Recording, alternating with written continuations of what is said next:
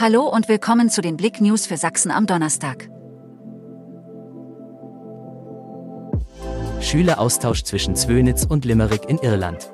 An der Oberschule Katharina Peters Zwönitz ist in den letzten Tagen ein Schüleraustauschprojekt gelaufen.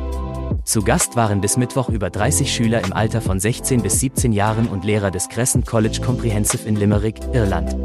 Die Partner auf deutscher Seite waren die Achtklässler der Zwönitzer Oberschule.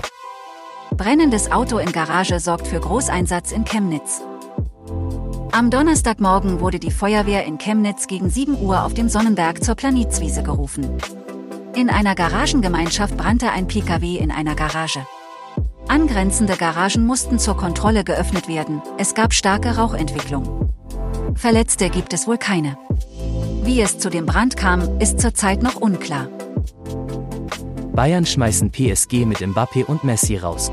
Im Achtelfinal-Showdown mit Paris Saint-Germain ist der deutsche Rekordmeister mit einem 2:0 verdient ins Viertelfinale der Champions League eingezogen und hat die beiden Weltspieler deutlich abgemeldet.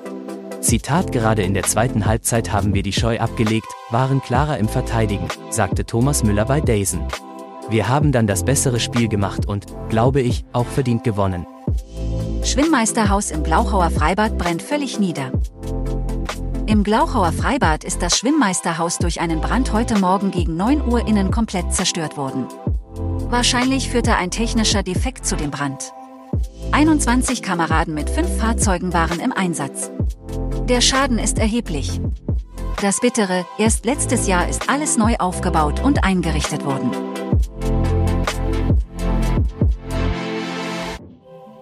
Danke fürs Zuhören.